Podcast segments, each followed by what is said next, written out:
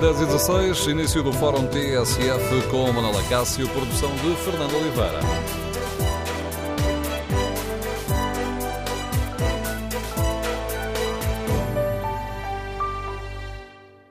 Bom dia. No Fórum TSF de hoje vamos debater a questão da mudança das leis laborais e queremos ouvir a opinião dos nossos ouvintes. Queremos ouvir a sua opinião. Devemos reverter as alterações uh, feitas no período da Troika, como exige o Bloco de Esquerda e o Partido Comunista, ou é necessário manter essas reformas para garantir uma estabilidade nas leis laborais, uh, como defendem as confederações patronais? Queremos ouvir a sua opinião. O número de telefone do Fórum é o 808-202-173. 808-202-173. E ainda uma outra questão. O Governo deve ou não esclarecer uh, se assumiu, com as confederações patronais, o compromisso de não mexer, não mexer na legislação laboral ao longo deste ano. Queremos ouvir a sua opinião. Recorde o número de telefone do Fórum 808-202-173. Para participar no debate online, pode escrever a sua opinião no Facebook da TSF e na página da TSF na internet. Pode ainda responder ao inquérito que está em tsf.pt. Perguntamos aos nossos ouvintes se devemos reverter as alterações eh, laborais feitas eh, pela Troika. 80% dos ouvintes responde que sim. A questão é polémica e tem animado o debate político-sindical. As confederações patronais têm defendido ao longo dos últimos meses que o governo deveria uh, travar, pelo menos durante este ano, as alterações que são pedidas pelos partidos à esquerda do PS. E a CGTP já veio defender que o governo deve clarificar os rumores uh, que têm surgido de que poderá ter garantido aos patrões que não iria mexer a legislação laboral uma promessa feita durante as negociações para ultrapassar o chumbo no Parlamento à medida de reduzir o pagamento da TSU para as empresas. O debate é politicamente sensível, foi relançado ontem pelo relatório da OCDE. O secretário-geral da Organização para a Cooperação e Desenvolvimento Económico defendeu que as reformas significativas que foram realizadas desde 2011 reduziram a rigidez do mercado de trabalho em muitos aspectos, e depois enumerou alguns deles, a redução da complexidade processual dos despedimentos, a redução da indenização por despedimento, a flexibilização de horários de trabalho através da criação de um banco de horas. Angel Gurria deixou clara qual é a análise que a OCDE faz desta questão. As reformas do mercado de trabalho feitas durante o período da Troika estão a dar frutos. As reformas tiveram um impacto positivo e devem ser mantidas. Queremos ouvir a opinião dos nossos ouvintes sobre esta questão. Recordo o número de telefone 808 202 173. 808 202 173. Primeiro convidado do Fórum TSF de hoje é o Ministro do Trabalho e Segurança Social, Sr. Ministro Vieira da Silva. Bom dia. Bom Começo dia. por lhe pedir se, por lhe perguntar se faz a mesma análise eh, da OCDE. As reformas laborais feitas no período da Troika estão a dar frutos, devem ser mantidas. Uh, eu penso que essa leitura do, da posição da OCDE é uma leitura muito simplista. Ainda não há muito tempo, há duas semanas, foi apresentado um estudo da OCDE precisamente sobre as mudanças no mundo laboral, em que essa leitura não é assim tão, tão direta. Nomeadamente, a OCDE diz que nem sequer passou o tempo suficiente para se poder avaliar com rigor o efeito dessas reformas uh, ou das mudanças que existiram, em alguns casos tenho dificuldade em chamar-lhes reformas, das mudanças que existiram, até porque muitos outros fatores que não as leis laborais interferiram de forma muito forte na evolução do mercado de trabalho, do emprego, do desemprego, por aí fora. E, portanto, é muito difícil, estou a citar a OCDE, é muito difícil, neste momento, fazer uma análise rigorosa e, e, e com critérios adequados sobre esse impacto. Agora, obviamente que as opiniões da OCDE são opiniões que só vinculam a, a organização. E se há aspectos em que nós podemos concordar com elas, há outros aspectos em que podemos discordar. E eu digo-lhe de uma forma muito simples qual é a, a posição, uh, para, não, para não usar tempo demasiado, que, que tem e que o Governo tem sobre esse assunto. Há aspectos uh, que, na evolução recente uh, dos últimos anos do mercado de trabalho, uh, têm comportamento mais positivo, há outros que têm comportamento bem mais negativo.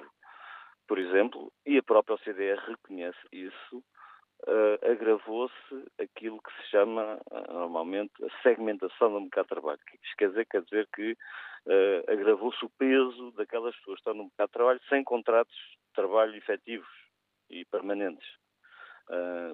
hoje em dia, um em cada cinco pessoas que entram no mercado de trabalho entra com um contrato temporário, um contrato a, a termo certo. E essa é uma consequência, também é uma consequência das mudanças, não apenas dessas mudanças, e é uma consequência, a meu ver, que está muito longe de ser positiva. É excessiva a instabilidade no mercado de trabalho. Uh, e, portanto, essa leitura não, não, não me parece que seja uma leitura tão, tão linear e tão simples de fazer.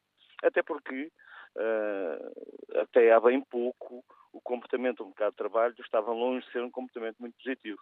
É certo que se reduziu a taxa de desemprego, que atingiu 17% em 2013 e desceu para 12% no ano passado, ou 12,2%, mas grande parte dessa redução não foi pela criação de emprego. Foi porque muitas pessoas emigraram, deixaram de procurar emprego, foi mais por falta de oportunidades do que por criação real de emprego. Este ano, ao contrário, já houve uma criação de 100 mil postos de trabalho. E, portanto, as coisas estão a mudar, ainda que lentamente, mas estão a mudar no sentido positivo. Não creio que, não creio que possamos atribuir uh, a essas mudanças as evoluções mais positivas que temos registrado nos últimos tempos.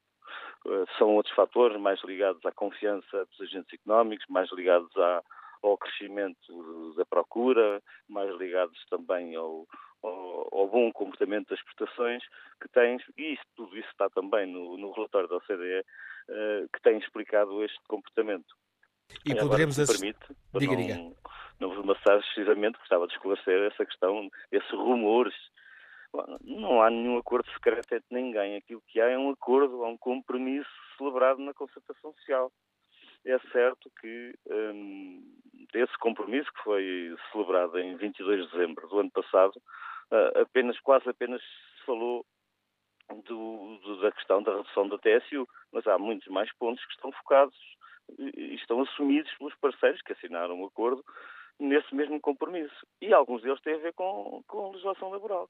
Por exemplo, há aspectos que estão identificados como aspectos em que é necessário intervir, uh, como a questão das portarias de extensão. O que é que são as portarias de extensão? São a, possibilidade do Estado alargar a cobertura da contratação coletiva para além daqueles que, que a subscreveram está inscrita a necessidade de estimular a negociação coletiva. E esse é um dos principais problemas do nosso mercado de trabalho. É que hoje em dia eh, nós, eh, que tínhamos cerca de 1 milhão e 700, 1 milhão e 800 mil trabalhadores que todos os anos viam renovada a contratação coletiva, atingimos há dois anos o valor de 200 mil.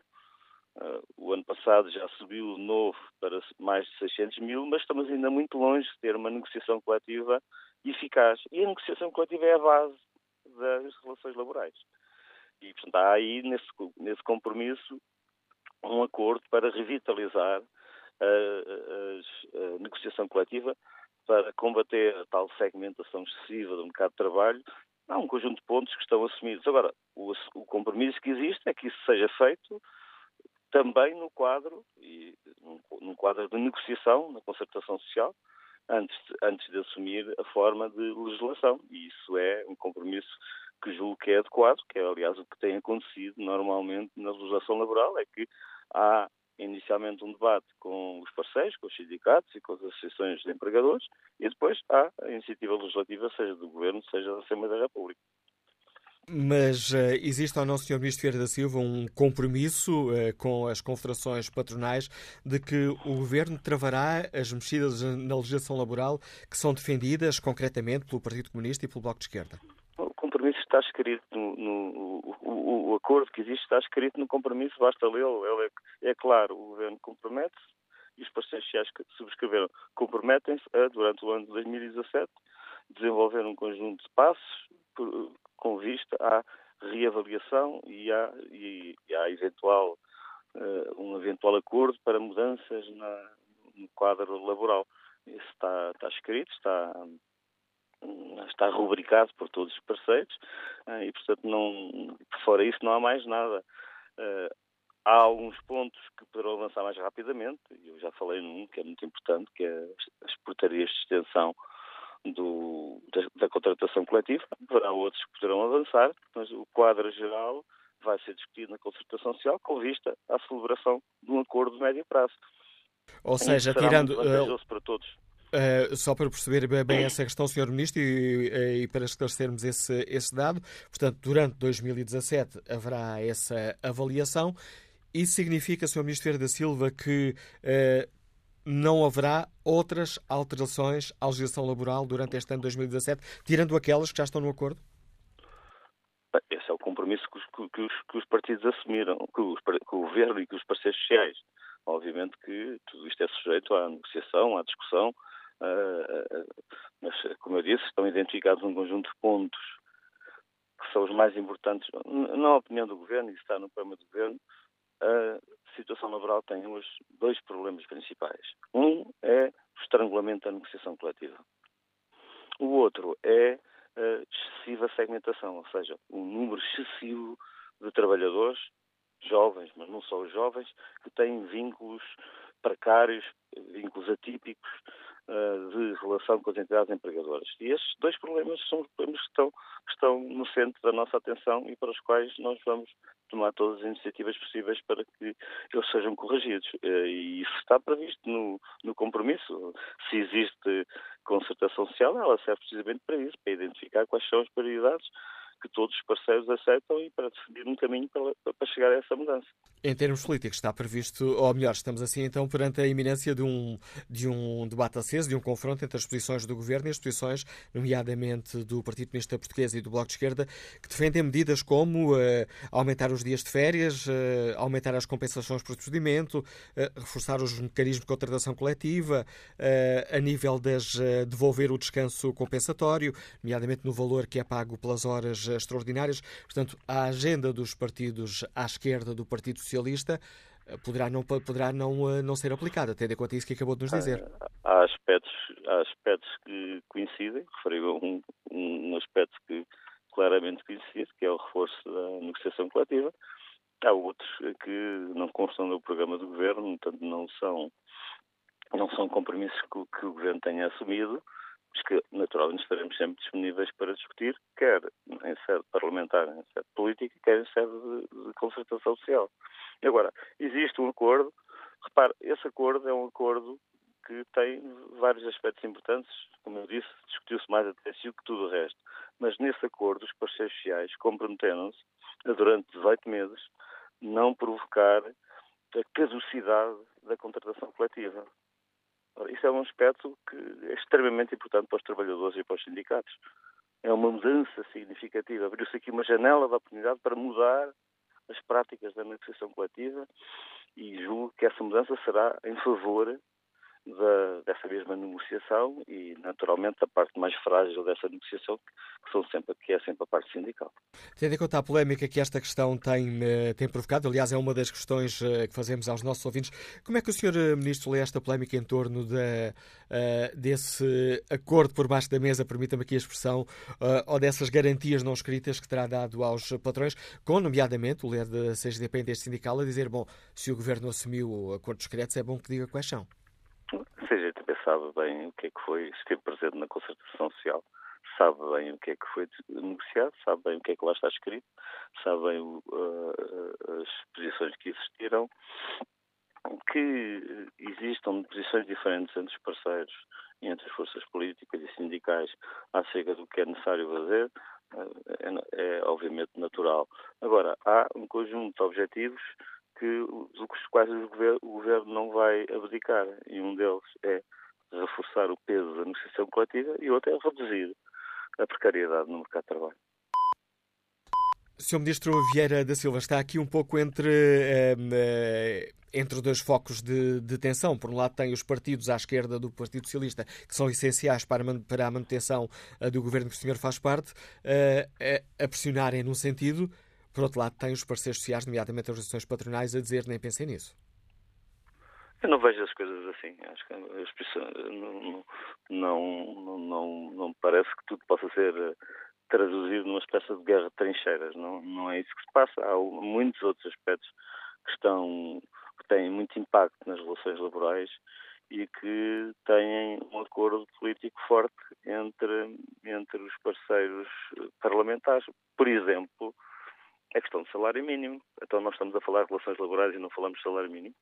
O salário mínimo não é um instrumento fundamental de regulação do mercado de trabalho, ele tem vindo a crescer conforme está previsto nos acordos que o, que, que o Partido Socialista uh, assumiu com, os seus parceiros parlamentares e que deram origem, aliás, a uma inscrição no programa de governo. Portanto, uh, estamos muito longe dessa visão de ruptura de um lado e do outro, de posições uh, divergentes. Também não digo que em tudo tenhamos posições idênticas, mas isso é, todos sabemos isso desde o início. Agora, nos compromissos essenciais, de recuperação de rendimentos, de, de combate à precariedade, de promoção do, do, do, salário mínimo, que são questões fulcrais, nós temos visões que são muito convergentes. E, portanto, isso é extremamente importante. Sr. Ministro, agradeço-lhe mais uma vez a disponibilidade Obrigado. para participar neste Fórum TSF. Ficam aqui as garantias do Ministro Vieira da Silva. Não existe nenhum acordo secreto com os patrões. O que está acordado é o que está assinado uh, no acordo da concertação social. Deixou até aqui o, também o ministro Vieira da Silva claro que algumas das exigências de PCP e do Bloco de Esquerda não serão atendidas pelo governo, neste caso da alteração das leis laborais. E que opinião têm os nossos ouvintes sobre esta questão? Qual é a sua opinião? Devemos reverter as alterações uh, feitas durante o período da Troika? A OCDE diz que elas são importantes para o crescimento económico e que o crescimento económico pode ficar em causa uh, se elas forem revertidas. Ou, pelo contrário, é necessário uh, uh, manter as eh, reformas. Queremos ouvir a sua opinião. O número de telefone do Fórum TSF é 808-202-173. 808-202-173.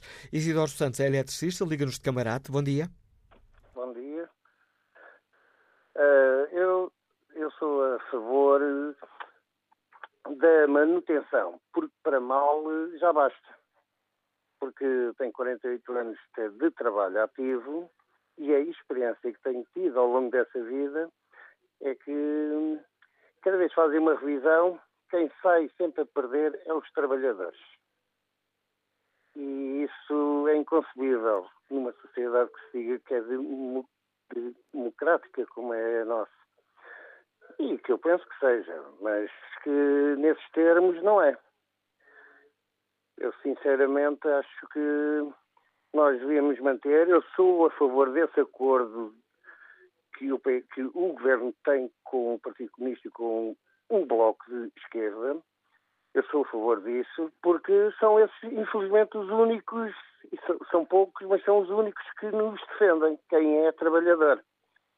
Nós temos o exemplo do Sindicato dos Eletricistas, onde não há contratação coletiva desde 2000, mais desregulado a área laboral não há. Deve ser dos poucos países da Europa onde não há regulação. A única é a sobrevivência à base do salário mínimo. E os patrões fazem aquilo que querem, têm a faca e o queijo. E nós, e nós andamos para aqui, para um lado e para o outro. Para mim, acho que para, para para pior já basta. E ficamos por aqui. Muito bom dia e obrigado. Eu é que agradeço a sua participação, Isidoro Santos. E que opinião tem o empresário Alexandre Domingos, que está em Lisboa? Bom dia. Muito bom dia, Manuela Cássio. Muito bom dia a todo o Fórum. Uma vez mais voltamos a falar sobre uma questão que nos apoquenta a todos, a todos os empresários, tudo o que é funcionário, tudo o que é matéria-prima que, que faz e contribui para o crescimento de, de um país. Uma vez mais, eu, eu penso que aqui há uma, há uma luta entre o que é racionalidade versus o que é economia. Ainda ontem tivemos a oportunidade de ouvir o, o relatório da, da OCDE, um, na qual se mostrou bastante preocupado com o crescimento ou com o possível crescimento económico no nosso país. Ora bom, o que é que, o que, é que se passa? Nós continuamos com uma falta de produtividade imensa, o relatório também assim o indica.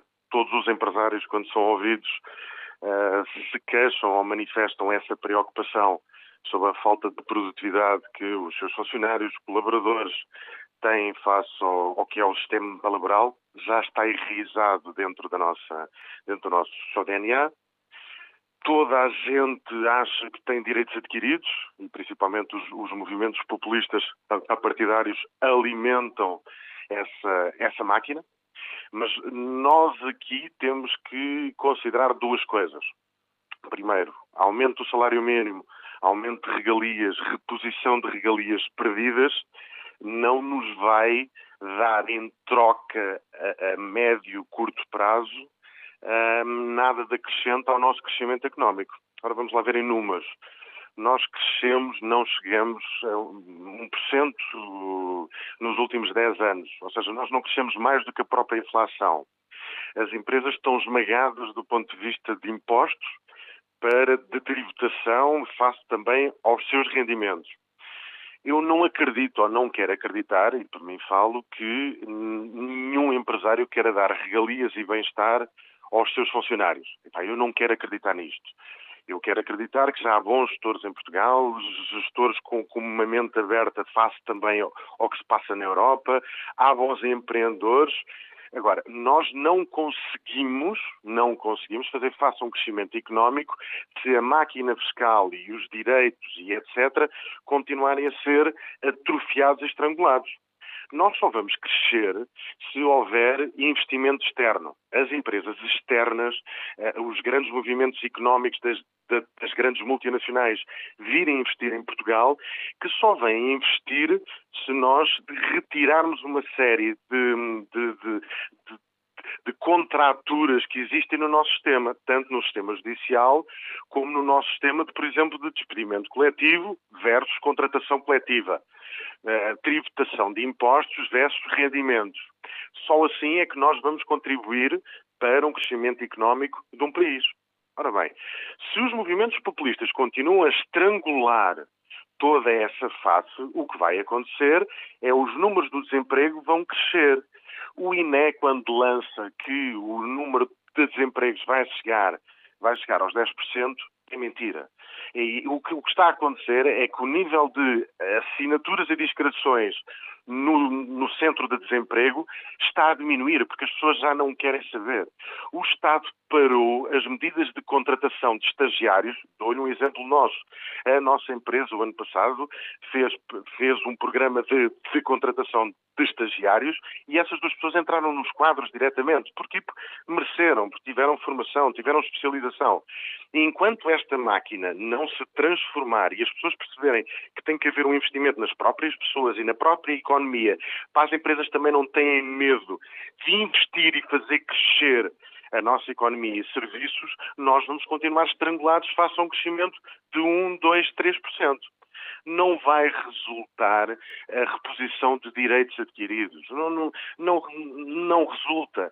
Eh, eh, eu diria que cinco das dez maiores empresas empregadoras em Portugal, com os dois aumentos do salário mínimo, despediram pessoas, porque são multinacionais. Três delas são multinacionais que têm que respeitar as regras da casa-mãe em relação a despesas, versus a margem que têm nos negócios, que cada vez é mais estrangulada, principalmente com os negócios do Estado que são concursos públicos baseados em preço e depois o Estado paga a perder de vista, a nossa economia continua estrangulada. Eu já disse uma vez e li isto num relatório sobre Portugal. Se o Estado, por exemplo, pagasse a tempo e horas, a nossa economia corria o risco, o bondoso risco, de crescer a dois dígitos. Porquê? Porque o dinheiro movimentava-se. Isto que vai aumentar ainda mais é o crédito mal parado, que é um dos problemas mais atrofiantes e estranguladores que temos no nosso país. A banca em Portugal já continua a facilitar os empréstimos. Parece que nós não aprendemos com os erros. Continuamos a não aprender com os, com os erros, tanto em empresas como em particulares, como etc. E, e, e vai aumentar a, a precariedade no trabalho. Porque as empresas precisam de pessoas. Isso é inegável. As empresas que querem crescer precisam de pessoas.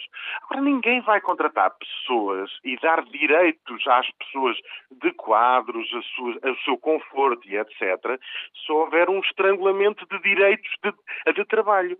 Despedir uma pessoa com o antigo contrato de, de emprego é uma carga de trabalhos daqueles do outro mundo. Ah, eu conheço casos de pessoas para ir embora. Estamos a falar de pessoas sem produtividade, sem especialização e algumas delas com problemas pessoais que levam ao alcoolismo e etc. Conheço casos que demoraram cinco anos para serem despedidas. Ora, isto afasta tudo o que é investimento. Eu acho, eu acho que todo o movimento de esquerda está bem, deve defender as pessoas, o direito das pessoas, mas de uma forma racional para o aumento da nossa economia, para a máquina continuar a andar. E o Partido Socialista já reparou nisto. Ouvimos agora as palavras do Sr. Ministro, que o próprio se mostra preocupado, tem que manter, tem que manter acordos e compromissos com o patronato, tem também que alimentar a sua máquina, a sua máquina partidária face, face, face a todo esse constrangimento e, e, e, tem que haver este equilíbrio. Agora, as pessoas, as pessoas, isto parte dos próprios funcionários e parte do próprio DNA de toda a gente, não é só dos patrões, não é dos sindicatos, não é, toda a, não é toda a gente. As pessoas têm que colocar na sua cabeça que no seu posto de emprego tem que ter duas coisas: especialidade e têm que se tornar indispensáveis no seu trabalho. As pessoas indispensáveis são pagas a peso de ouro e têm os direitos que precisam e que querem. Agradeço o seu contributo para esta reflexão. Vamos agora ao encontro. Uh, Ferraz da Costa lidera o Fórum para a Competitividade. Bom dia, bem-vindo ao Bom Fórum dia. TSF. Tendo em conta o que é importante para a competitividade do país, que avaliação faz? Deveríamos reverter as medidas da Troika, como pedem os partidos à esquerda do PS, ou é necessária aqui uma estabilidade laboral, como defendem as confederações patronais e a OCDE? Bem, é eu não sei se as confederações patronais defendem uma estabilidade laboral. A OCDE acha que as reformas deviam continuar, portanto, não é uma reforma, não, não é uma estabilização, é uma continuação das, das, das reformas. Independentemente do que seja a nossa opinião pessoal sobre este assunto, há, há indicadores, há índices para que os investidores estrangeiros olham quando decidem fazer um investimento no estrangeiro. E é indiscutível, de acordo com todos esses índices, que o, que o nosso ranking melhorou com as alterações que foram feitas durante o período da Troika e que voltou a piorar, ainda, embora ainda só ligeiramente, desde que o novo governo começou a fazer reversões em todo esse período, no período antes e no período agora, a questão centra-se normalmente do lado dos partidos mais à esquerda e do lado das centrais sindicais em defender os direitos dos sindicalizados. Não são os direitos dos trabalhadores, nem são os direitos dos jovens que têm que ir trabalhar para o estrangeiro e que tanto se lamenta que tenham que ir, mas não se criam condições para arranjar postos de trabalho novos para essas pessoas aqui na, na, na economia portuguesa. E, e eu gostava de, de, de, dar quatro ou cinco informações que não, não são factos, não, não se podem discutir e que são o seguinte: durante o período pior do ajustamento, o emprego de pessoas com secundário e ensino superior nunca deixou de aumentar. O que nós perdemos foram postos de trabalho de, de, de trabalhadores que tinham poucas habilitações. E isso centrou-se muito na agricultura e na construção civil. E era inevitável. Nós temos sindicatos que continuam a falar destes assuntos como falavam há 40 ou 50 anos. Portugal tem um problema grande de qualificação da população ativa. Somos o país da União Europeia que tem mais gente a trabalhar sem ter completado o secundário. E estamos a não conseguir criar mais postos de trabalho e atrair mais pessoas para as áreas onde elas tiveram mais formação, nomeadamente os, os, os mais jovens. Quem vai resolver isso, esperamos, é o investimento estrangeiro e o investimento estrangeiro espera encontrar aqui determinadas regras, independentemente do que nós achemos ou não. Nós temos que ser escolhidos para termos o, o, o investimento aqui de que necessitamos. A economia está muito descapitalizada, todos sabemos isso. O nível de endividamento das empresas e da banca e das famílias é muito elevado, portanto, há muito poucos recursos. Temos uma taxa de poupança miserável já tivemos um ano em que foi negativa, ou seja, as pessoas consumiram mais do que ganhavam, ainda foram buscar às poupanças. Portanto, investimento vai vir fundamentalmente do exterior. E isso é que devia ser o nosso grande referencial.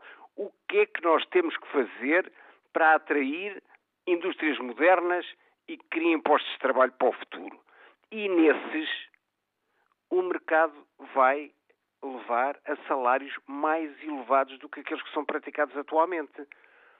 E também há uma verdade que, que, é velha de séculos, é que se houver mais procura de emprego do que oferta, os salários sobem.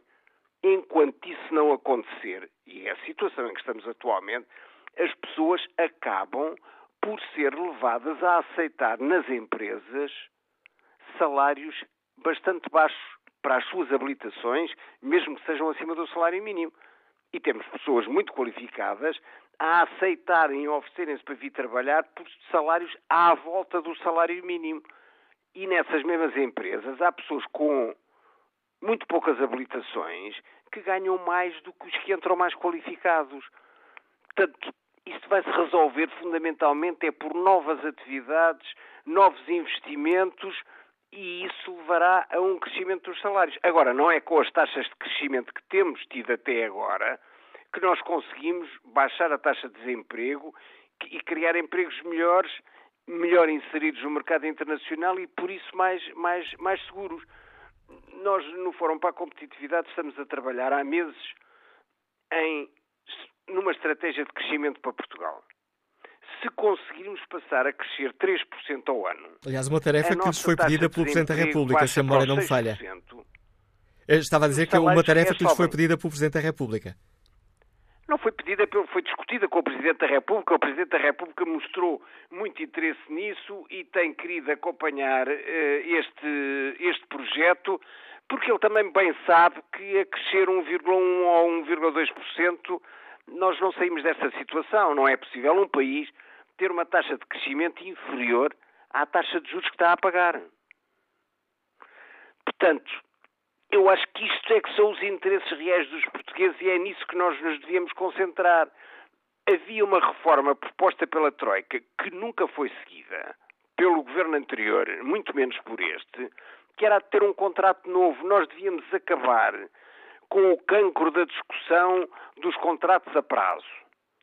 Devíamos ter um contrato que desse mais garantias aos jovens do que os atuais contratos a prazo e que desse menos garantias do que dá, dão os contratos permanentes. Ou seja, tínhamos que fazer aqui uma forma de empatar isto no sentido de que a sociedade precisa de perceber que tem que dar condições aos que representam o nosso futuro.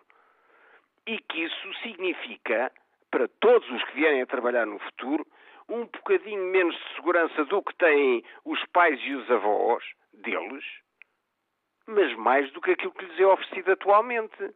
É evidente que se nós quisermos conceber, instalar dezenas de milhares de postos de trabalho na área de Sines, que é um porto com condições espantosas para a localização de muitas atividades, como é que pessoas com os contratos precários atuais vão arranjar empréstimos bancários para comprarem uma casa, quando praticamente não há mercado de arrendamento, as pessoas têm medo disso, porque os governos todos os anos mudam as regras nos IMIs, na forma de fixação das rendas, tudo, tudo isso. Nós temos aqui um conjunto de rigidezes que são as mesmas há dezenas de anos e ninguém quer mexer nisto, como a classe política que vive completamente fora das realidades.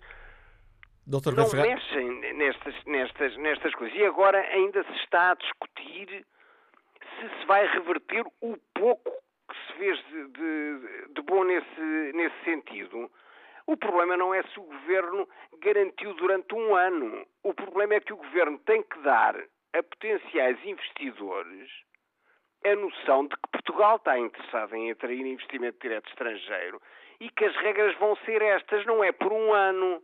Quando uma empresa admite uma pessoa, em média, a pessoa vai aqui ficar 15, 20 anos. Portanto, não são as condições do ano que vem que vão influenciar seja o que for.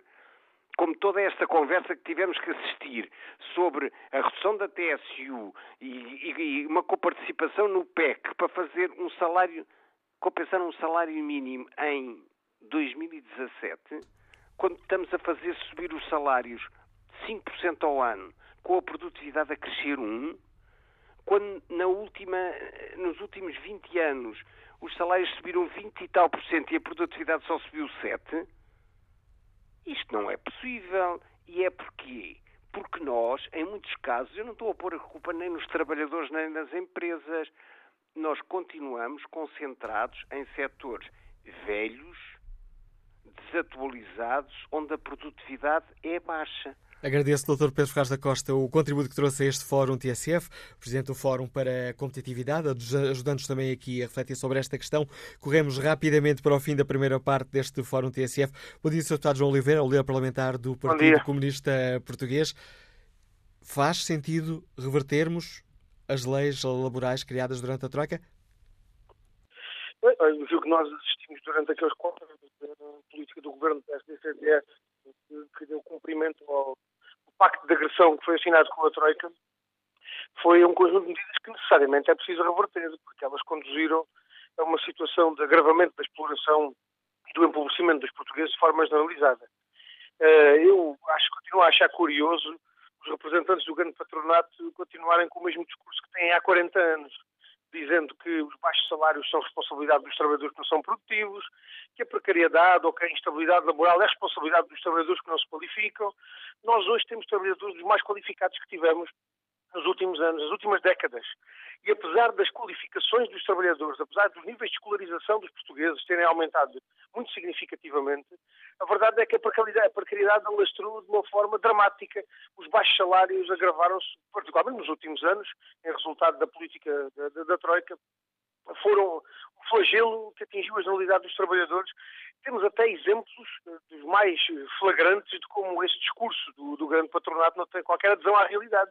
Nós temos trabalhadores dos mais qualificados, trabalhadores das universidades, professores das universidades, dos politécnicos, contratados de forma precária numa situação de instabilidade, bolseiros de investigação científica, que são dos trabalhadores mais qualificados do país, em situação de precariedade e contratados em um regime de grande fragilidade e de grande exploração. E, portanto, este discurso que, que os representantes do patronato vão fazendo em, em, torno da, da, responsabilidade dos trabalhadores pelos problemas que, que, sofrem é um discurso que só procura aligerar as responsabilidades que têm um, nesta, nestas situações e, sobretudo, dar cobertura às políticas que foram servindo os seus interesses. E tendo em conta isso, nos diz, Sr. Deputado João Oliveira, que alterações é que o PCP gostaria de ver feitas à atual legislação laboral? Temos vindo a apresentar um conjunto de, de, iniciativas que, obviamente, não esgotam o conjunto de matérias que são necessárias, mas eu diria que as questões em relação à contratação coletiva são algumas das que são mais relevantes, mais imediatas e mais urgentes, eu diria. Porque as questões da contratação coletiva têm implicação direta nos direitos que os trabalhadores têm nas suas condições de trabalho, nas suas condições de vida. Tem que ver com os contratos coletivos, tem que ver com questões remuneratórias, com questões de férias, feriados, faltas, descansos, um, condições laborais, portanto, um conjunto de matérias muito significativas, com um impacto muito direto na vida dos trabalhadores, que são uh, determinantes. E, portanto, se não se inverter este ciclo de caducidade dos contratos de trabalho, uh, vão uh, de arrasto um, um, conjunto muito significativo de direitos que, são, que são liquidados.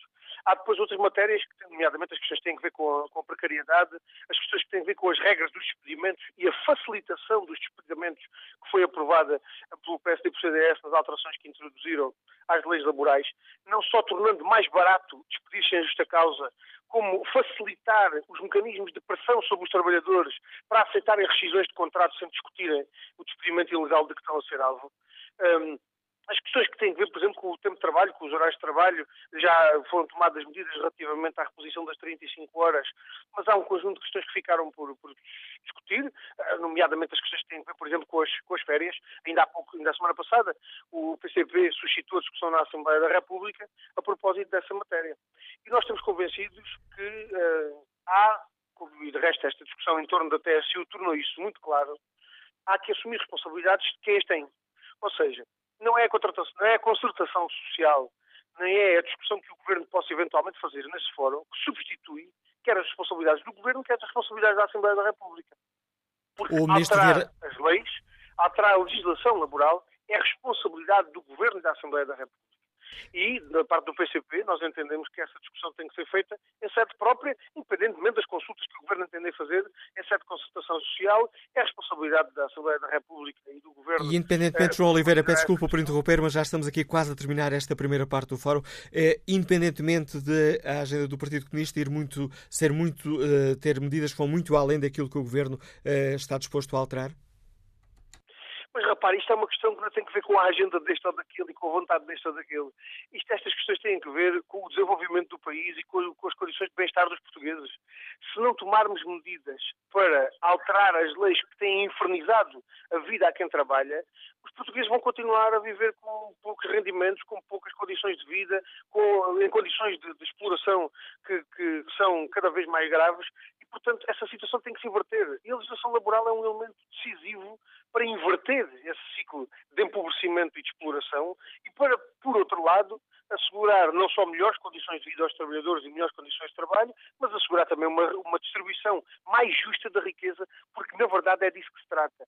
Não nos serve de muito crescermos economicamente de forma muito significativa se a riqueza depois for concentrada num punhado de, de, ricos e poderosos. A riqueza tem que ser distribuída de forma mais justa e a repartição da riqueza criada com o trabalho, particularmente por via dos salários e dos rendimentos dos trabalhadores, são questões decisivas para o, para o progresso do país e para o desenvolvimento do país. Agradeço ao líder parlamentar do Partido Comunista Português a participação neste Fórum TSR. Tomamos o debate com prioridade à opinião dos nossos ouvintes, já seguirá o noticiário das 11.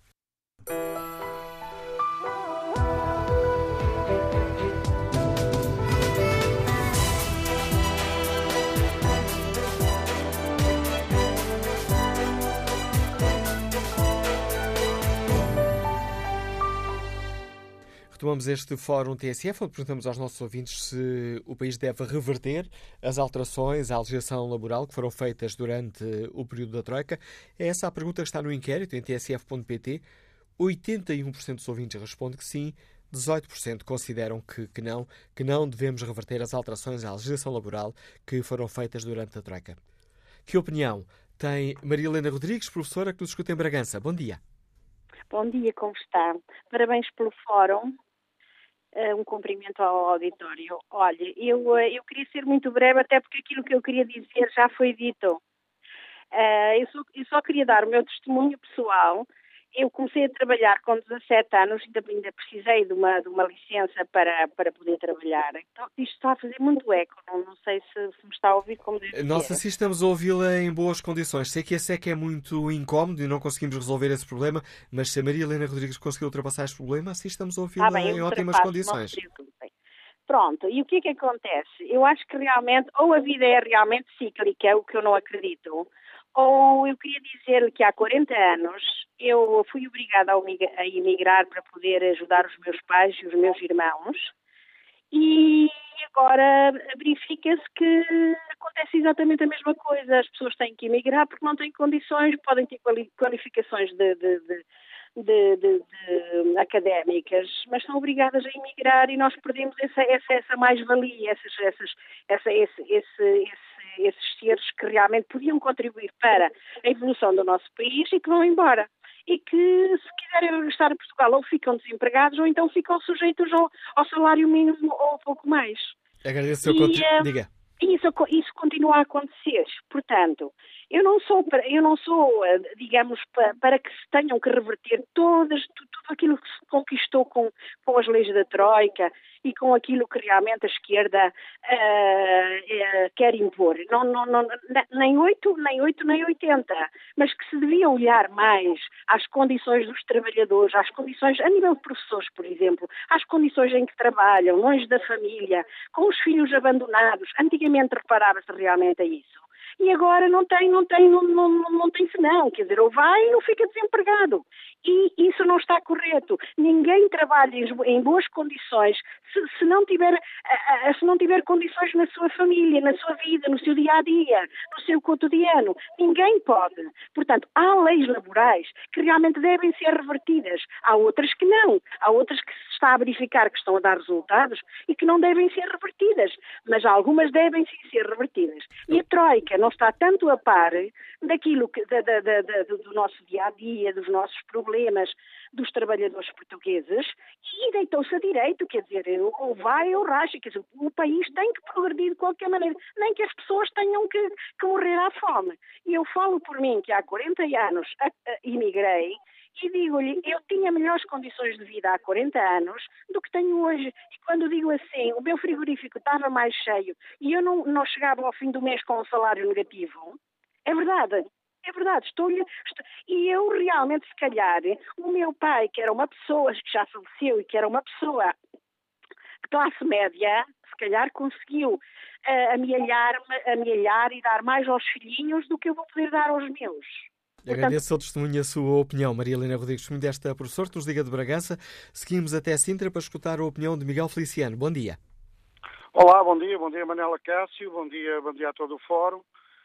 Eu gostaria de dizer que, hum, e não me alongando muito, que eu, eu acho que partimos de uma perspectiva errada sobre a análise do emprego. Em primeiro lugar, não sou sensível ao, ao facto das entidades patronais alegar a estabilidade da lei laboral, porque quando foi para retirar uh, esse, esse critério não veio, tínhamos tido uma, pequena, uma alteração ainda em menos de cinco anos.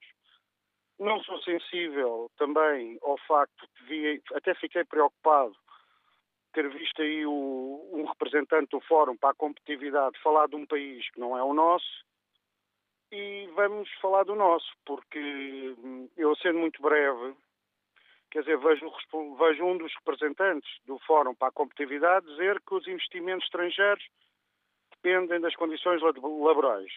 Eu peço desculpa, mas estou com muito ex, é que há um problema, Manela Cássio, não vou pedir justificação, mas de facto dificulta aqui um bocadinho. E eu gostaria apenas de dizer que a Auto Europa entrou, é uma das unidades mais produtivas do grupo Volkswagen, e continua e entrou com leis laborais muito mais apertadas. Depois vejo um bom ministro, que é o ministro Vieira da Silva, continuar a considerar que o desemprego é o principal problema social do país. Ora, o desemprego é uma taxa política para os nossos deputados da esquerda à direita poderem dar a discutir décimas e percentagens. A qualidade do emprego é que é importante.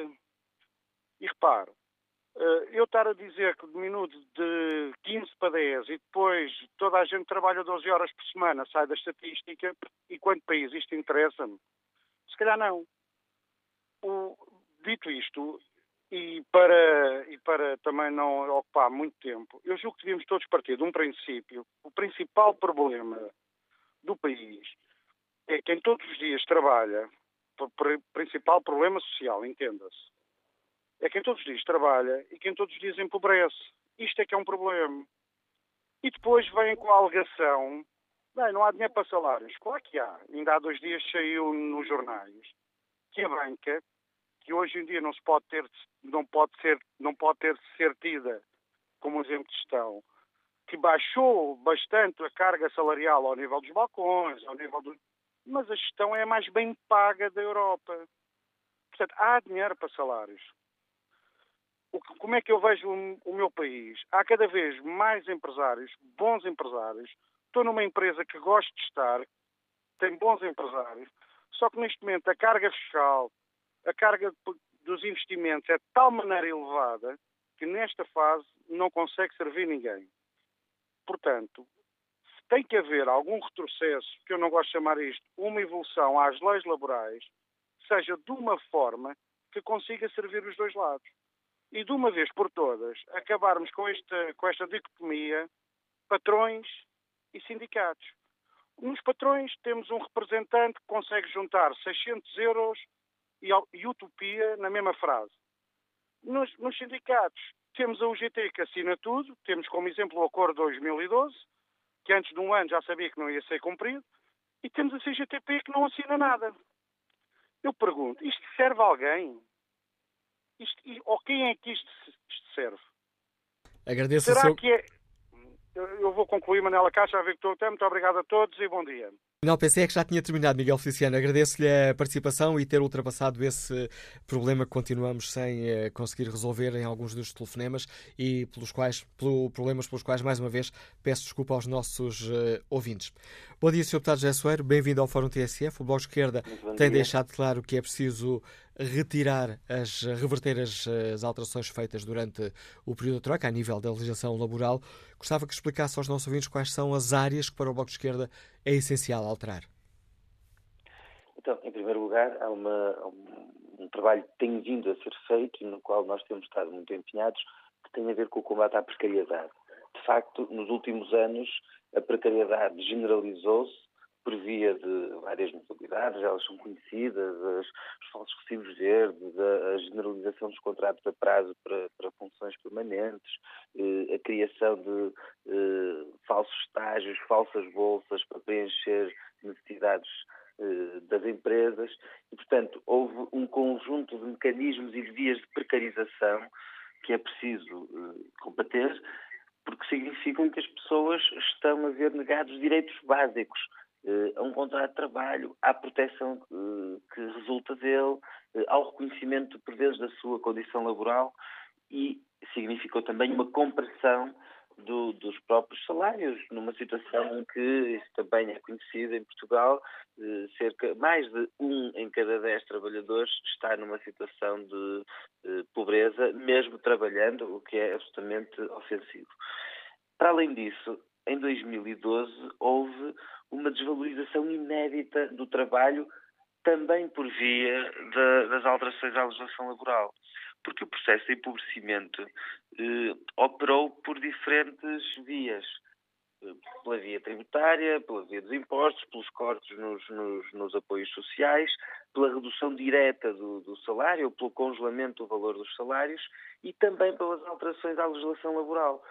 Há um estudo eh, bastante interessante sobre as alterações que foram feitas, foram feitas em 2012, nomeadamente aquelas que passaram pelo aumento dos dias de trabalho não pagos, ou seja, a retirada de dias de férias, eh, a eliminação de feriados, mas também pela redução do preço pago pelo trabalho. É bom lembrar que em 2012 o trabalho suplementar passou a ser pago por metade do valor que era eh, e foram eliminados também, eh, ou foram reduzidas as compensações eh, pela cessação do contrato de trabalho, em caso de despedimento, etc. E estas alterações à legislação laboral em 2012, só com uma lei, operaram uma transferência de 2,3 mil milhões de euros dos trabalhadores para as entidades empregadoras. Ou seja, foi um processo inédito de desvalorização do trabalho, desvalorização económica do trabalho, desvalorização económica do trabalhador e também de desvalorização pessoal do próprio trabalhador. E, portanto, estas, estas alterações à legislação laboral que foram feitas em 2012, invocando um estado de exceção e que se traduziram numa, numa forma de empobrecimento de quem vive do seu trabalho, devem ser revertidas porque nós estamos, neste momento, a procurar justamente inverter o que foi a política de austeridade e de empobrecimento, que passou também por estas alterações. E depois eh, há uma terceira dimensão que tem que ver com a própria eh, contratação coletiva. Isto é, o sistema de relações coletivas, que é o que protege as pessoas de não estarem, não terem apenas uma relação individual com, com, com o seu empregador, mas, mas terem uma negociação coletiva das suas condições de trabalho, que é o que garante algum equilíbrio nas relações laborais, no, no modo como, como as regras do trabalho são definidas. Ora, este sistema de relações coletivas de trabalho foi absolutamente desmantelado nos últimos anos e eh, as pessoas que estão abrangidas hoje por convenções coletivas são eh, em número residual. Dou, dou, um exemplo, em 2011 nós tínhamos 1 milhão e 800 mil trabalhadores abrangidos por convenções coletivas e em 2014, na sequência do que foi feito nesses anos da Troika, eh, passaram a ser menos de 250 mil. Portanto, neste caso, as pessoas ficam numa relação muito mais frágil porque estão numa relação individual com o empregador, que é, por natureza, uma relação desequilibrada. É a natureza dessa relação é um desequilíbrio estrutural que só pode ser compensado com regras que passam pela legislação laboral e também com, uma, com a contratação coletiva. E, portanto, há aqui muitas coisas que é preciso fazer, alterações. Eh, e acredita, Sr. Deputado José Soeiro, conseguirá convencer o Partido Socialista a alinhar nessas uh, propostas? O Ministério da Silva já aqui deixou claro, logo na abertura do Fórum TSF, que uh, o programa do Governo é muito diferente em alguns casos concretos. Eh, nós temos feito um trabalho em algumas áreas que me parece um trabalho muito importante e positivo. nomeadamente, o trabalho que estamos a fazer ainda, concluído, é preciso concretizá-lo, garantir que ele chegue ao fim, mas, enfim, no combate à precariedade, temos estado a discutir diplomas sobre problemas tão importantes quanto o assédio moral ou, uh, ou uh, os horários de trabalho, e naturalmente partimos de posições diferentes com, com o Partido Socialista sobre esta matéria. O que nós dizemos é que a recuperação de rendimentos tem que ser feita pelas várias vias em que o empobrecimento também foi, foi uh, posto em marcha pelo anterior governo. E há na legislação laboral demasiadas marcas da troika e da austeridade que são que, que afetam a vida das pessoas e portanto nós sabemos que temos essas posições de partida que são muito diferentes uh, mas também pela nossa parte por um lado não pretendemos desistir de nenhuma destas uh, propostas e de fazer nenhum destes debates. E também sabemos, temos visto que eh, é possível partir de posições diferentes e no âmbito da negociação, do diálogo e também da mobilização social, da existência, da persistência, que é possível chegar a soluções eh, que são diferentes do ponto de partida de que, que cada um tem inicialmente. E, portanto, pela nossa parte, entendemos que é essencial eh, recuperar o valor do trabalho, valorizar eh, os salários de quem depende do, seu salário para viver e, sobretudo, introduzir algum equilíbrio nas relações laborais em Portugal, que foram profundamente equilibradas durante os últimos anos. E introduzir algum equilíbrio é garantir que nós não temos a maior parte da força de trabalho precarizada e é reconstruir estas relações coletivas de trabalho. Isto não se faz sem eh, alterações legislativas, nomeadamente aquelas que possam recuperar uh, o valor que tem o trabalho, a remuneração do trabalho, a regulação dos horários e a contratação coletiva. Eh, quer dizer, a existência hoje do, do, do princípio da caducidade, que funciona como uma ameaça das entidades empregadoras para impor condições, por vezes piores que a própria lei, eh, aos, aos, aos, contratos coletivos, isto é inaceitável e isto passa também por uma alteração legislativa. Obrigado, Sr. Deputado José Soares, por ter explicado aos nossos ouvintes a posição do Bloco de Esquerda, com as propostas concretas, um, ehm, com as questões concretas que o Bloco gostaria de alterar na legislação laboral. Bom dia, Sr. Deputado Adão, e Silva. Adão Silva. Que posição tem o PSD? É necessário reverter as medidas uh, laborais aplicadas durante o período da Troika? Bom dia, antes de mais, aos nossos ouvintes quero começar por dizer que as últimas declarações e o relatório da OCDE são verdadeiramente a prova dos nove de que as reformas laborais feitas pelo anterior governo, em 2012 e 2013, foram reformas laborais da maior importância. E muito bem feitas até, porque se olharmos na situação atual, em que nós temos uma descida do desemprego, e temos um crescimento do emprego, sendo que a nossa economia está débil, alguma razão tem que existir. E do nosso ponto de vista, a grande razão que explica que em Portugal se verifique neste momento a criação de cerca de 100 mil postos de trabalho que terá havido em 2016 e uma redução fortíssima do desemprego tem a ver com estas reformas laborais que o anterior governo levou a cabo em 2012 e 2013 que a OCDE vem agora elogiar e que já agora lembre-se, em 2013 e 2012 tivemos quase sempre a oposição do Partido Socialista. Fizemos as reformas laborais no governo sozinho, muitas vezes contra toda a oposição, claro, com uh, a negociação permanente dos parceiros sociais, e obviamente para nós é um grande contentamento que uma organização como a OCDE, que tem grande categoria internacional, venho agora dizer este trabalho foi bem feito, este trabalho deu frutos e não há dúvida nenhuma que está a dar frutos. Agradeço a participação e capacidade de síntese do deputado Adão Silva, uh, defendendo aqui as uh, reformas laborais que foram feitas pelo governo PSD-CDS durante o período da Troika. Fica clara a opinião, ou melhor, o apoio do PSD à manutenção destas medidas laborais. Que opinião tem o empresário Jorge Castanheira, que nos escuta em Albergaria Velha? Bom dia. Bom dia. Esta política do, dos baixos salários para ser competitivos, para mim, é uma grande treta. Porque nós temos vários exemplos. Por exemplo, a indústria dos moldes paga ordenados acima da média e é competitiva. Porquê é que, por exemplo, os espanhóis têm os salários mais elevados que nós e conseguem ser competitivos? Passo a explicar. Porque nos últimos anos, os senhores empresários, e eu sou empresário, em vez de investir nas empresas, tudo aquilo que receberam de subsídios e etc., eh, desviaram para carros e casas e etc. Portanto, o que é que era agora? As empresas não podem ser competitivas. Dou mais outro exemplo prático. Os alentejanos, os agricultores alentejanos, andavam sempre a reivindicar subsídios e subsídios e subsídios. Há 10 ou 8 ou 10 anos a esta parte já não se vê falarem muito. Porquê?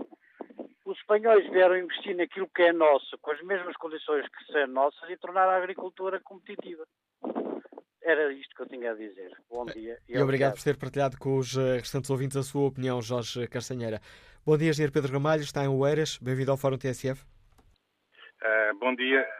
Ui, tenho tenho Já percebi que tem o ataque do, o ataque do eco. não me ouvir a mim próprio. Pedro Ramalho, peço-lhe desculpa por isso. Vamos desligar esta chamada, vamos retomar o contacto consigo, por vezes isso ajuda a resolver eh, o problema. Já voltaremos a estabelecer o contacto consigo.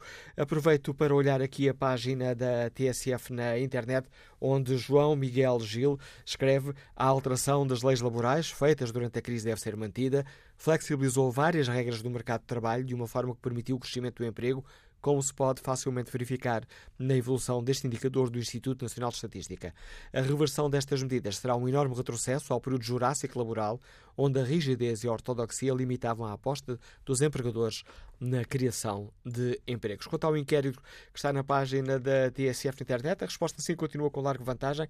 79% dos ouvintes consideram que sim, devemos reverter as alterações à legislação laboral feitas pela Troika. Bom dia, Sr. Deputado Tiago Barbosa Ribeiro. Que posição tem o Partido Socialista sobre esta questão? Partilha a análise da OCDE de que as reformas que foram feitas durante o período da Troika são essenciais para o nosso crescimento económico? Bom dia, bom dia Manuela Cássio, bom dia a todos os ouvintes. Eh, relativamente a esta matéria, eu gostaria de dizer que, por parte da OCDE, eh, nós eh, devemos analisar os dados sempre com alguma reserva, na medida em que a OCDE, sobretudo, revela alguma falta de imaginação na forma como analisa os mercados de trabalho, não só o português. Umas vezes acerta, outras vezes erra, mas lá vai dizendo sempre a mesma coisa. Isto é, a OCDE não é uma organização isenta do ponto de vista ideológico, e, portanto, o OCDE prescreve, digamos, sempre a mesma receita, que é flexibilizar, que é desregular, que é procurar uh, criar condições para que a relação entre trabalhadores e empregadores seja, de certa forma, mais desfavorável, podemos assim designar, aos, uh, aos trabalhadores. E, portanto, o que a OCDE faz é analisar a realidade em função desses, desses elementos e nunca analisar propriamente o resultado das suas próprias medidas, mesmo quando elas falham e quando elas uh, revelam, enfim, uma evolução errada sobre o ponto de vista daquilo que era previsto. basta ver que, enfim, ao longo do último ano, a OCDE e outras organizações erraram sistematicamente todas as previsões que faziam sobre Portugal e aparentemente insistem no mesmo modelo e insistem no mesmo erro. Eh, relativamente à ideia das reformas. Eh, Essa é a questão. Devemos manter, devemos manter estas medidas ou, ou devem ser alteradas, Sr. Deputado? A ideia de reformas e a ideia de reformismo está sempre associado à perda, à desqualificação, à perda de direitos, a mais condições, à retirada de, de algumas aquisições considerávamos elementares uh, na nossa vida em sociedade. Quer dizer, quando nós falamos de excessiva rigidez do mercado de trabalho em Portugal, uh, qualquer trabalhador, enfim, qualquer, qualquer pessoa da classe média, qualquer, qualquer, qualquer até empregador, sabe que isso não é verdade, sabe que não existe nenhuma rigidez no mercado de trabalho em Portugal.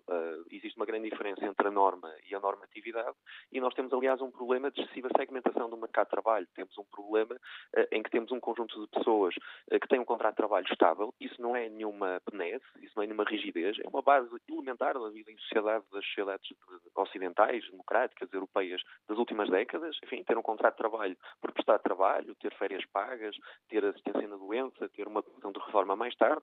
Isso não é nenhuma rigidez, isso é um elemento básico da dignidade das nossas sociedades. E temos um conjunto de pessoas que não têm, não têm esses, esses direitos e trabalham com modalidades atípicas de trabalho, com contratos temporários, com empresas de trabalho temporário, com falsos recibos verdes. Sabemos que isto é assim e os dados dizem que é assim em Portugal e não só. E feita essa análise, Sr. Deputado, o Partido Socialista defende que devemos manter estas reformas ou não? Logicamente, visão, o que nos dizem é, bom, nós temos esta segmentação e por isso só temos uma solução, que é alargar a precariedade, que é alargar a retirada de direitos a todos. Se nós amanhã instituíssemos o trabalho à jornada, o CDE diria que era preciso instituir dois trabalhos à jornada, um para de manhã e outro para a tarde. E, portanto, enfim, eh, acho que temos que analisar sempre estes dados com alguma, eh, enfim, com alguma contenção. Eh, o CDE umas vezes acerta, outras vezes erra. Enfim, não é uma organização isenta do ponto de vista das suas prescrições, digamos assim, sobre os mercados de trabalho, nem a ideia de reforma, nem a ideia de reformismo pode e deve estar associada a uma perda sistemática de direitos laborais, é o que estamos a falar, enfim, entre outras áreas, eh, porque muitas vezes isso se revela errado. Nós ouvimos em Portugal e não só, eh, enfim, vários, vários agentes políticos e até alguns comentadores referirem que o desemprego iria necessariamente aumentar com o aumento do salário mínimo, eh, e o que vimos foi que o desemprego baixou e baixou historicamente com criação líquida de emprego, aliás, relativamente ao ano em que o salário mínimo mais aumentou em vários anos. E, portanto, enfim, tudo isto tem que ser analisado dentro desse contexto. A economia não é certamente uma ciência exata, há disputa ideológica sobre as visões do mercado de trabalho. O que nós temos que discutir, sobretudo, é o modelo de sociedade que queremos e o modelo de sociedade com dignidade laboral e dignidade de direitos laborais, eh, permitindo, naturalmente, eh, que os empregadores contratem, eh, que os trabalhadores trabalhem e possamos viver numa sociedade com mais crescimento económico e melhor emprego. Estava aqui a tentar fazer-lhe a pergunta, mas já percebi que as ligações telefónicas não, não, não, me estava a ouvir. Perguntava-lhe ah, se, tendo em conta isso que, que acaba de nos dizer, se isso significa que o Partido Socialista considera que é necessário alterar a atual legislação laboral, nomeadamente, tal como é pedido, com as medidas que são pedidas pelo PCP e pelo Bloco de Esquerda. Eh, ora bem, nós temos eh, duas dimensões. Portanto, nós temos uma, uma dimensão de análise das relações de trabalho e depois temos que ver uh, onde é que nós temos que atuar. Eu acho, acho o Partido Socialista acha, uh, e, enfim, e esta é a posição também do Governo, que nós temos duas grandes dimensões no mercado de trabalho. Um deles, o reforço da contratação coletiva, e dentro do reforço da contratação coletiva eh, nós temos necessariamente o acordo que foi feito em sede de concertação eh, relativamente às capacidades e às portarias de extensão eh, e, portanto, esse é um acordo importante relativamente à preservação da contratação coletiva. Aliás, uma das dimensões em que a OCDE não está de acordo com o com o governo, enfim, e com aquilo que, que, estamos a fazer, mas é um elemento determinante. Não há nenhum país desenvolvido uh, incluindo aqueles sobre os quais a OCDE prescreve outro tipo de orientações que não tenham uma contratação e uma negociação coletiva forte, seja ao nível setorial, seja ao nível, seja ao nível de empresa, uh, um combate determinado à dimensão da precariedade, quer no Estado, quer, na, quer no setor privado, portanto a precarização das relações de trabalho, sobretudo para os mais jovens, é de facto um elemento eh, de enorme desafetação do mercado de trabalho e de segmentação do mercado de trabalho, e estas são as duas grandes dimensões em que queremos intervir. Naturalmente depois é preciso analisar medida a medida. Nós já temos vindo a aprovar várias medidas, eh, quer em sede de governo, quer em sede parlamentar, dou o exemplo do aumento do salário mínimo, a reposição dos feriados, Uh, o, enfim, uma lei que já está aprovada de combate ao trabalho forçado, que alarga a responsabilidade solidária dos, dos responsáveis de empresas de trabalho temporário uh, e, mais recentemente, há 15 dias, o Partido Socialista deu entrada de um projeto na Assembleia da República para reforçar o combate ao assédio laboral, uh, promovendo uma alteração ao Código de Trabalho. Portanto, nós estamos a fazer alterações ao Código de Trabalho e iremos continuar a fazê-las. O que nós dizemos é que alterações estruturais da legislação do trabalho, até para permitir, naturalmente, estabilidade das mudanças que devem ser introduzidas eh, devem eh, ter um enquadramento em sede de concertação social. É para isso que ela existe. E, portanto, nós temos, eh, até ao final do primeiro trimestre, o livro verde das relações de trabalho, enfim, algo que permitirá demonstrar, fazer um diagnóstico sobre o estado das relações de trabalho e da legislação do trabalho em Portugal e, a partir dessa, desse diagnóstico, digamos assim, trabalhar em sede de concertação e também, naturalmente, com os parceiros parlamentares, enfim, e com todos os agentes políticos e institucionais, possíveis alterações à legislação do trabalho, que é difícil antecipar-se, enfim, a questão dos bancos de horas, a questão de, dos dias de férias, outras medidas que têm vindo a ser discutidas não devem ser debatidas de forma casuística, nem de forma isolada. Portanto, nós temos que perceber para onde queremos ir, em que áreas queremos atuar e, eh, necessariamente, ao nível da contratação e negociações coletivas, ao nível da segmentação e ao nível da precariedade, queremos que são consensualmente os, as áreas em que temos que intervir e vamos certamente intervir. Fica assim clara a posição do Grupo Parlamentar do Partido Socialista. Agradeço ao deputado Tiago Barbosa Ribeiro a participação no Fórum TSF. Vamos ver se agora o engenheiro Pedro Ramalho, que está em Oeiras, já consegue participar sem esse incómodo de, de estar a ouvir ele próprio no, no telemóvel. E peço desculpa, Pedro Ramalho. Não, desculpa, Manuel, Manuel Cássio. Não, continuo a ouvir, mas eu, mas eu consigo, consigo falar. Uh, não o estou a ouvir, portanto, se me interromper, eu não, eu não o consigo ouvir. Uh, uh, basicamente, relativamente a este tema, o, o, meu ponto é que fico surpreendido que, de repente, o, a maior chaga social deixou de ser o desemprego. Nós uh, tivemos uh, pleno emprego há quase 20 anos atrás. Uh, desde então tivemos uma, um aumento do desemprego até 17% em 2013. Estávamos antes da Troika perto dos 12%. voltamos agora para próximo dos 10%. Uh, felizmente, uh, muito à conta do turismo, mas se formos olhar para o, para o emprego criado nos últimos anos, verificamos que uh, mais de 20%, aliás, os dados que existem são de 2015, portanto, ainda antes das últimas duas, dos últimos dois aumentos do salário mínimo, são de que 20% da população ganha, tem um salário, tem, está sob o salário mínimo e eh, lamento, mas a precariedade não é o maior problema, a instabilidade, o que for, eh, não é o maior problema. O maior problema é o desemprego. Enquanto houver desemprego a 10, 11% e, e, e na, nos mais jovens eh, próximo dos 30%, esse devia ser o, o foco de, das políticas económicas e, e, e, da preocupação dos nossos governantes. Obviamente que não é, aliás, eh, se quisermos, na, na lógica da precariedade, o que se devia decretar que além da precariedade do emprego, se devia acabar com a precariedade dos clientes. Os clientes deviam ser obrigados a comprar os nossos produtos, porque é a única forma de garantirmos que não há precariedade uh, no emprego. Eu julgo que, uh, de qualquer das formas, se há que fazer alterações uh, de acordo com aquilo que são os programas políticos da, do do Bloco, do PC e do PS hoje em dia, eh, que se façam. Eh, os resultados começam a estar à vista. Eh, temos o menor investimento, que no fundo é aquilo que poderia criar emprego a, a prazo dos últimos 20 anos. As taxas de juros já estão próximas do, do que tivemos quando tivemos que pedir ajuda à Troika. Enfim, vamos, já não é, já não é muito difícil perceber uh, que vamos ter a Troika a voltar a pôr as regras, portanto agora é uma questão de brincarmos mais um bocadinho com, com, com a percepção e com os afetos e infelizmente depois vão ser sempre os mesmos a pagar. O contributo do engenheiro Pedro Romaio que nos liga de Oeiras. Bom dia, Sr. Deputado Filipe Ana Correia de Correia, deputado do CDS-PP. Que posição tem o CDS? Faz sentido manter as leis laborais aprovadas durante o período da Troika? Bom dia, olho aquilo que nós temos assistido ultimamente em Portugal é que, dia após dia, dado após dado, pronunciamento e sobre a evolução da economia, é que a história que nos estava a ser contada por aqueles que hoje estão no governo e que antes estavam na oposição, essa história está a cair totalmente nos seus alicerces e naquilo que nos diziam. Porque, se bem se recorda, na altura em que foram implementadas as grandes reformas no Código Laboral, estas mesmas pessoas diziam-nos que estas reformas eram a desumanização total, era o neoliberalismo e iriam agravar o desemprego em Portugal.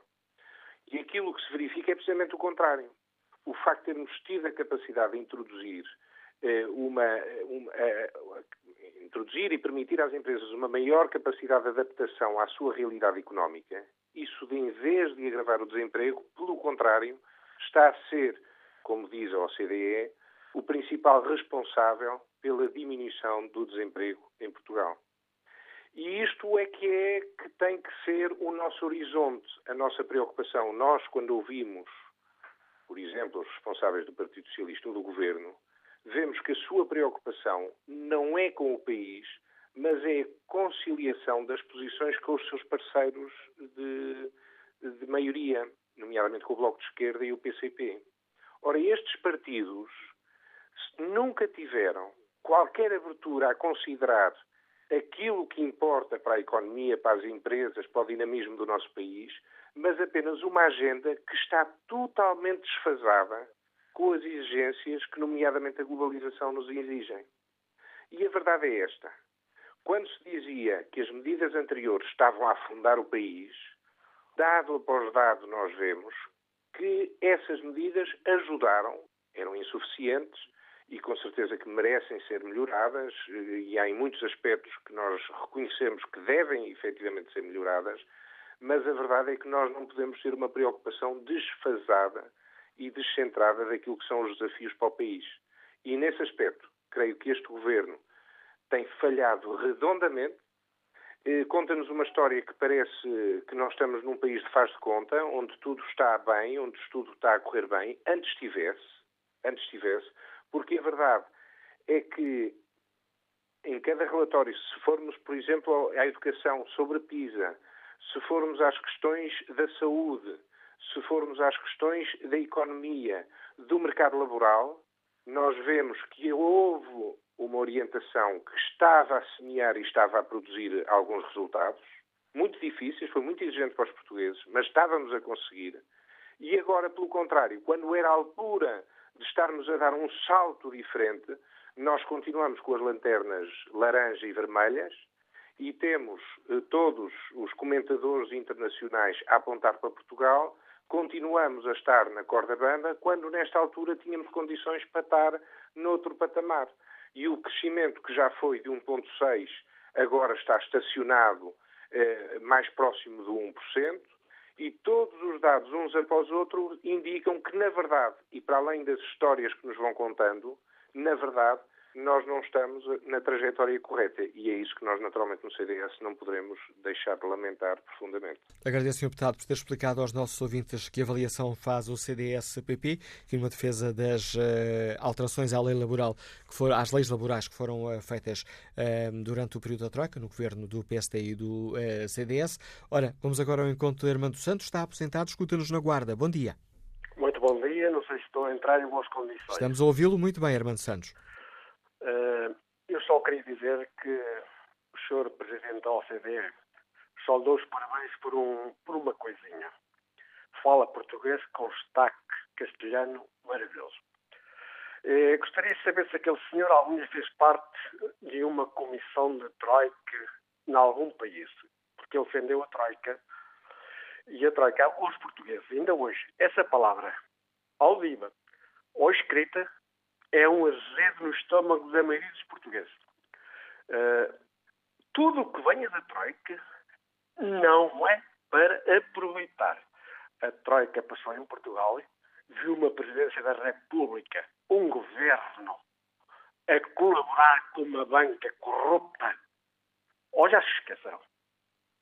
Estava aí um senhor há um bocado, na primeira parte, o senhor é empresário, muito vaidoso em bicos de pé, Portugal está recheado de bons empresários sérios, honestos, trabalhadores, mas também tem muitos que são corruptos e ladrões, e estas duas partes. Mas não podemos utilizar esses é termos no debate, é transversal também à classe que está empregada. Portugal tem que ter um rumo a Troika tem muito onde se ocupar neste momento. Vá à Grécia, vá à Roménia, onde se fabricam decretos-leis para um governo, para passar na Assembleia da República, para isentar os corruptos. Vá à França. ex-presidente da República, outros que o querem ser. Senhor Presidente da OCDE, a Comunidade Europeia está com uma doença que é a neoplasia está-lhe a apanhar todas as partes do seu corpo. Análise de Armando Santos, que nos liga da Guarda. Olha aqui o debate online. Adolfo Dias deixa-nos esta opinião na página da rádio na internet e no Facebook da TSF. Está mais que provado, em vários estudos, que o problema da produtividade em Portugal está na falta de organização dentro das empresas que, aliada a empresários e chefes com baixas qualificações e baixos salários, leva à baixa produtividade dos trabalhadores. Por alguma razão, escreve Adolfo Dias, por alguma razão os trabalhadores portugueses são dos melhores trabalhadores da União Europeia, porque a mentalidade lá fora coloca em primeiro lugar uma melhor organização das empresas e melhores salários dos trabalhadores. Quanto ao inquérito que está na página da TSF na internet, ver como está o resultado neste momento, 79% dos ouvintes consideram que devemos, sim, reverter as alterações à legislação laboral feitas no período da Troika. Próximo convidado do Fórum TSF, Augusto Praça, que integra a Comissão Executiva da CGTP. Muito bom dia, Augusto Praça. Que, quais são as áreas essenciais eh, que a CGTP gostaria de ver alteradas na atual legislação laboral? Muito bom dia a, todos os ouvintes e ouvintes da TSF, saudações ao programa. Para a CGTP, a legislação de trabalho tem que ser alterada. Porque a legislação atual dá poderes a entidades patronais que desequilibra claramente a relação de forças contra os trabalhadores a legislação de trabalho tem o objetivo de proteger os trabalhadores nessa relação de trabalho, porque é uma parte mais fraca. As alterações introduzidas com os códigos de trabalho, e nomeadamente com a legislação da Troika, que é aquela que temos iniciado a revogar, vem introduzir eh, um desequilíbrio de tal ordem que hoje os trabalhadores vivem uma situação praticamente de estado de sítio.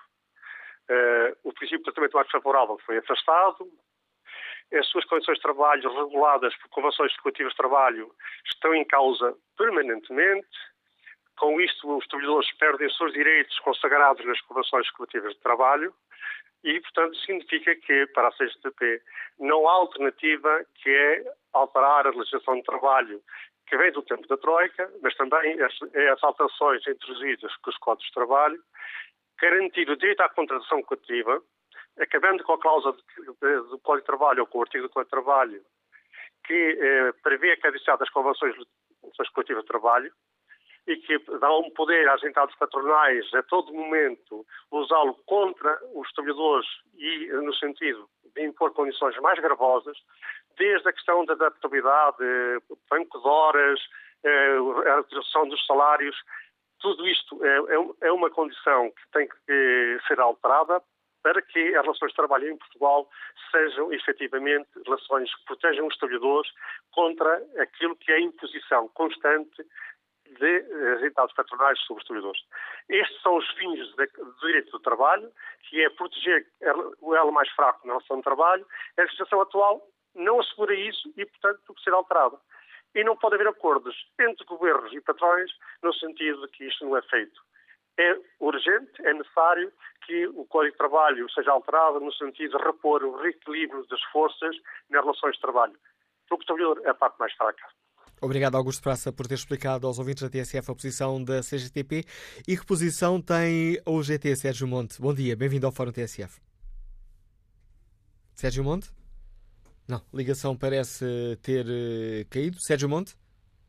Não, parece mesmo ter caído esta ligação telefónica. Já retomaremos este contacto um pouco mais à frente no Fórum TSF.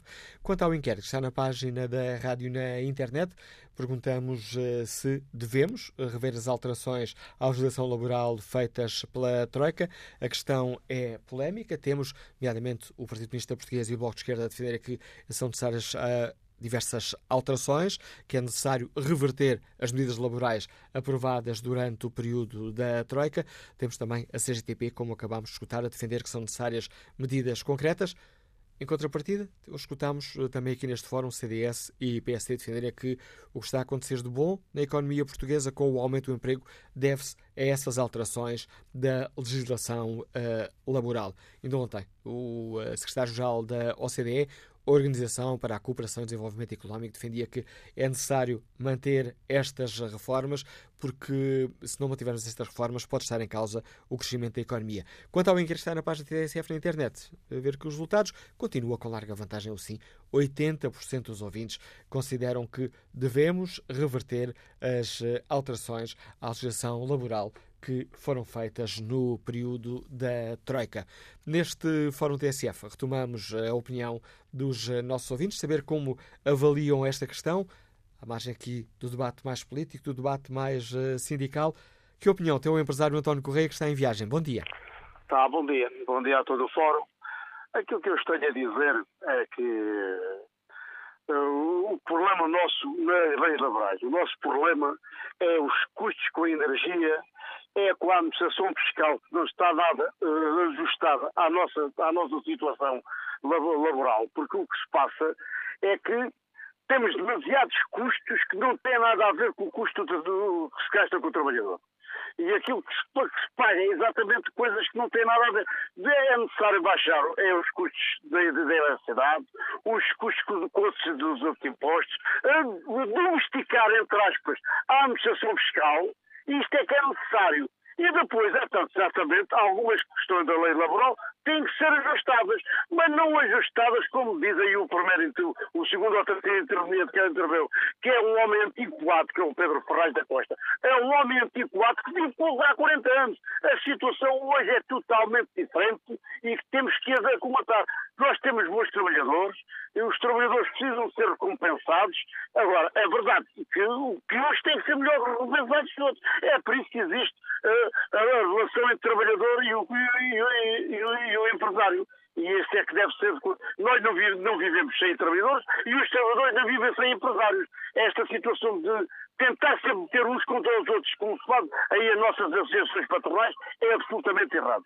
Obrigado, e é com a opinião do empresário António Correia que estamos ao fim deste Fórum TSF, onde uh, avaliamos esta questão. Devemos ou não reverter as medidas laborais aprovadas durante o período da Troika?